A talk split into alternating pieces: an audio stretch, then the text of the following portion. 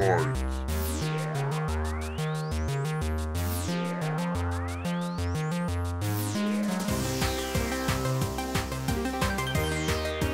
ne souhaite pas que le cyborg soit l'avenir de l'homme. La perte de notre corps et notre fusion avec les robots, que souhaitent certains des transhumanistes de la Silicon Valley, notamment le vice-président de Google, Ray Kurzweil, euh, c'est pour moi un cauchemar. Allé à deux colloques qui parlaient du futur, l'un où il y avait des ingénieurs et des médecins qui en effet présenter le futur de l'homme comme étant euh, un cyborg, et puis d'autres euh, au colloque suivant qui parlaient en tant que chercheurs de, l'énergie, de la biodiversité, du climat, et eux prévoyaient un environnement dans le futur qui serait complètement dévasté.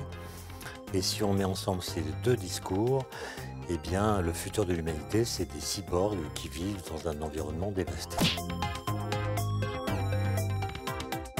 Prévoir le futur à l'horizon 2050, dans une période où il y a un tsunami technologique incroyable euh, dans les domaines euh, les plus variés, comme l'intelligence artificielle, l'informatique, les sciences du cerveau, la génétique, c'est euh, la certitude de dire beaucoup d'âneries. On ne peut pas parler du futur si on ne veut pas dire de conneries. Donc il est clair que tous les gens qui font des prévisions, qui essaient de décrypter le futur, vont beaucoup, beaucoup, beaucoup se tromper. Moi, je crois qu'il y a des lois physiques qui sont bien connues sur l'énergétique, sur euh, la façon dont la chaleur se transmet dans l'atmosphère et avec le sol terrestre à partir du rayonnement solaire. Donc, je pense qu'en matière de climatologie, nos connaissances sont aussi sûres que possible et que du coup, on peut prévoir ce qui va se passer. Ce qu'on ne peut pas prévoir, ça va être euh, le comportement de l'humanité qui joue justement sur ce qui va se passer. Mais je pense que les lois physiques sont des lois assez solides. La décroissance n'aura pas lieu, la décroissance est dangereuse.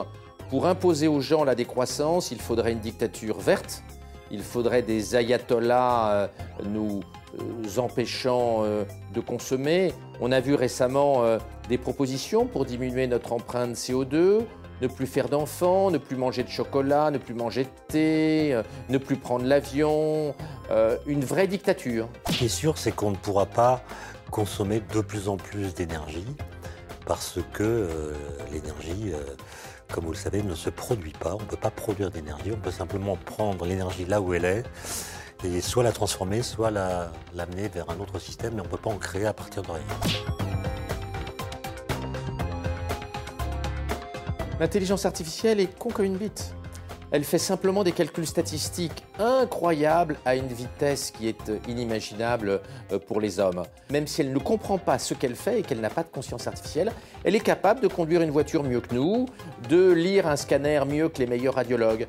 Donc l'intelligence artificielle, elle est très bête, mais elle commence à dépasser de plus en plus d'êtres humains. En cela, elle est révolutionnaire. L'intelligence artificielle aujourd'hui n'est pas du tout intelligente c'est-à-dire qu'elle fait des choses qui nous paraissent intelligentes, mais elle ne sait pas dire comment elle est arrivée à telle ou telle conclusion. Autrement dit, euh, elle est très bête, et même si elle faisait des choses intelligentes, elle ne serait pas capable de s'en rendre compte. L'homme n'est pas du tout foutu. Nous avons du bon sens, nous avons une conscience artificielle que les machines ne sont pas prêtes d'avoir. Moi, je crois beaucoup, beaucoup, beaucoup à l'avenir des cerveaux humains. Je ne suis pas du tout désespéré.